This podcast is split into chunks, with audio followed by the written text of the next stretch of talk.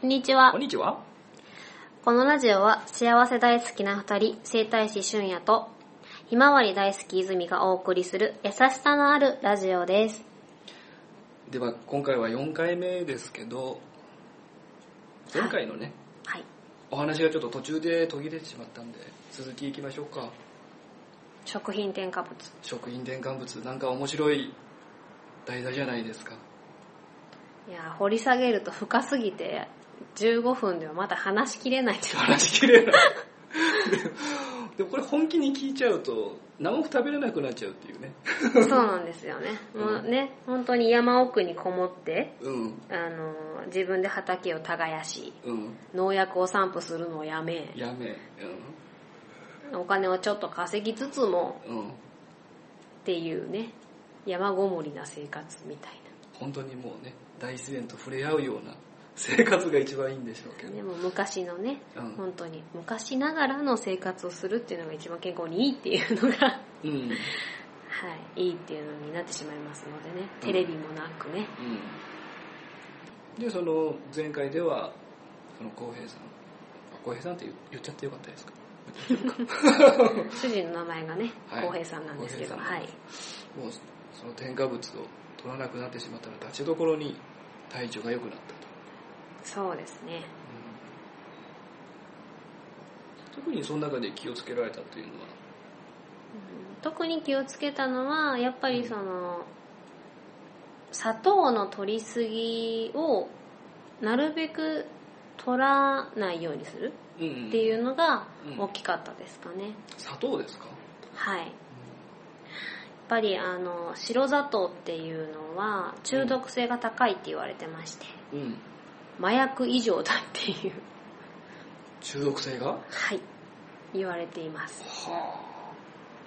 でやっぱ白砂糖っていうのは血糖値を急激に上げるとともに、急激に下げてしまううん。で体もものすごく冷えるっていううん。あの性質を持っているのうで、ん。お子さんが、まあ、最近、まあ、いろんなこう切れやすい子供が多いとかですね、うんそういうのがあるっていう原因の一つにも白砂糖っていうのが挙げられてるぐらいで、はい。でどうしてもその砂糖を取ることによって糖化っていう、その糖分にこうね変換する動きが動くあの体の中では起こるんですけど、うんその糖化するっていうことはうん。体の中が炎症が起こるっていうことなのでその病気とかを発症しやすい、免疫力が下がってしまって発症しやすい体になりやすいっていうふうに言われていますへえ、そうだったんですかはい、これ意外と知らない人多いんじゃないですえーどうでしょうねえーだって普通にね、砂糖っていろんなとこに入ってますよね。入ってますうん。はいもうそれかそれこそうんスーパーに行ってうん。買えるものうん。お惣菜からまあ普通のお菓子からうん。まあ基本的には何 でも何でも入ってますね何でも入ってますかはい何でも入ってます特に、まあ、私も大好きなんですけれどもどうしてもアイスクリームとかですね、うん。そういったあと清涼飲料水はい。にはたくさん砂糖が 入ってますいいことなのか、悪いことなのか。うん私の見解としてはやっぱり良くないんじゃないかなとはっき言り、はっちゃいますかっきり申し上げるとう、ん良くないんじゃないかなとは思います。ああ、本当ですか。うんああ、ガリガリ君食べたかったな。 たまにだったら大丈夫ですよ、たまに。たまにだったらいいです。たまに、はい。うん。うんやっぱりその毎日、意識的に気をつけて何を選択して食べるかっていうことがやっぱり大切で、うん。こう、やっぱり考えないと、砂糖をものすごく取ってしまっているよっていうのを、まあ知っていただきたいなっていうのが一つですね。え、それ普通に生活してて、そうでもうす。すでに取りすぎだっていうこと。もうすでに取りすぎです。もうすでに取りすぎ。すでに取りすぎです。もう一日ペットボトルの、例えば、まあ、イロハス、イロハス、名前言っちゃいましたけ ど、イロハスの味付きとかありますよね、お水ではね。い、ありますね。ああいうものとかでも、やっぱりお砂糖がたくさん入ってるよ。で炭酸の、まあ、コーラとかも入ってるよ、うんうんっていうのが、まあ、検索すれば出てくるので、一度ちょっと調べていただきたいな。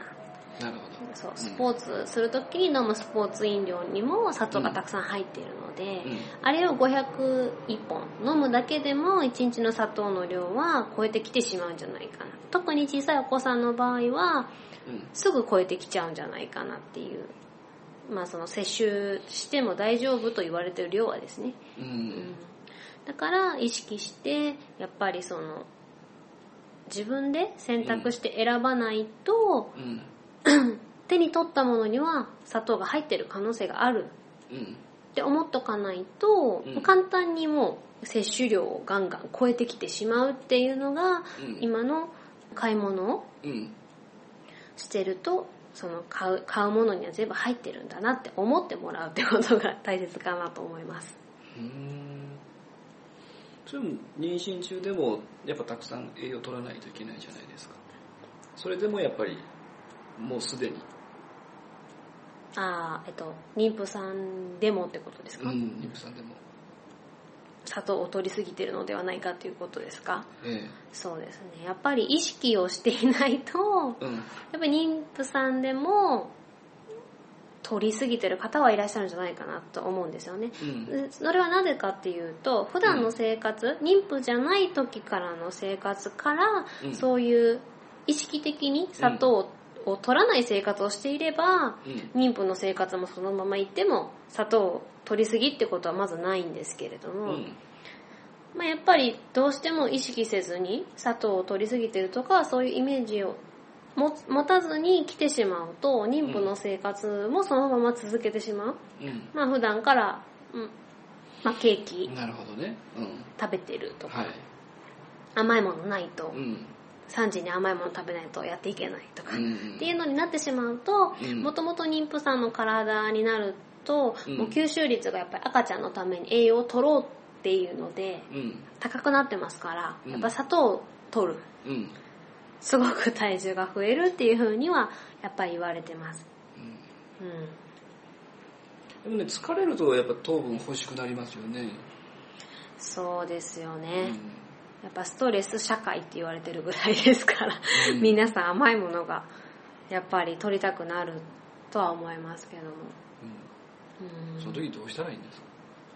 手が震えたりとかって僕なっちゃったりするんですけどどうしましょうね。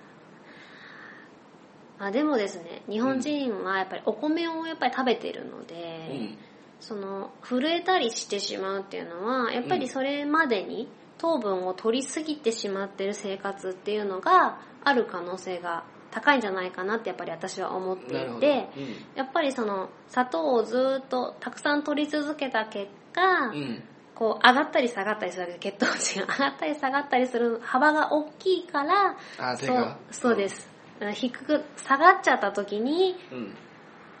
そういう体の反応が出てしまって、また取らなきゃってなってしまう。例えば、ご飯とか、うんそういうのをよく噛んでたら甘くなると思うんですけど、うんそれも炭水化物をこう分解して、まあ、うん糖になっていくわけなんですけど、そういうものと砂糖を比べるとう、んやっぱりお米の方がこう、血糖値が上がるのが緩やか。うんさ白砂糖と比べるとですよ。えだえから白米とかだとやっぱりどうしても上がりがちではあるんですけどっていうところですけど、お菓子とかと比べるとお米を食べたりとかすることによって血糖値が、まあ、そのちょっとは緩やかになるうんっていうのがあるのでそういう症状が出たからって言ってまた砂糖に戻ってしまうとまたその血糖値のアップダウンの激しいうんのからは抜け出せなくなってしまうのでそうですねそういうのが出てしまった時はうん自然由来の甘味料、例えば米飴とか、はいはいはいまあ、いわゆる昔からありありそうなう黒砂 糖とかからちょっとねちょっとちぎちぎってというか割ってまあ水飴だったらちょっと舐めて、うんそういうのでまあなるべくその血糖値がすごく急上昇しないようしないよな糖の取り方にちょっとずつシフトしていくっていうのがいいかなって私は今のところ思ってます。んそれフルーツとかでもいいってことですかみかんとか。あ、それでも大丈夫です。そしたらガンって上がらないってことですよね。比較的う、んそうですね、上がらないと思います。ただやっぱフルーツもやっぱ取りすぎはやっぱ良くなくって う、ん。みかん、おみかんだったら1個だけとか。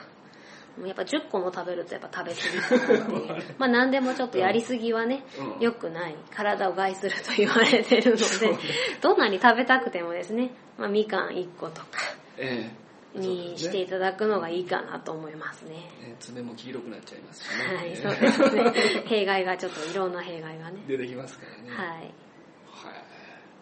あそういうふうにもうその糖分をコントロールしていくのが大事なんだっていうことなんですね。そうですね。自分で、まあコントロールできる体になっていくっていうのが大切かなと私は思ってます。すごい。今日はうまくまとまりましたね。大体いい時間帯ですね。 よかったです。 糖質だけで。糖質だけで。で結構話が面白くなりますね。はい、よかったです。じゃあ今度は糖質とね、なんかダイエットとかという話もあれば嬉しいですね。うんあ結構ーうち切のっても切れない。ねね 結構多いですよ、うちのお客さんでも。やっぱ体体型をね、気にしたりとかっていう。うんやっぱりそれは、感触と、やっぱり関係があるのかなというね思いますし、普段の食事もちょっと関係あるのかなと私は思っておりますので、また次回、そのお話しさせていただければと思います。はい。ではどうもありがとうございました。ありがとうございました。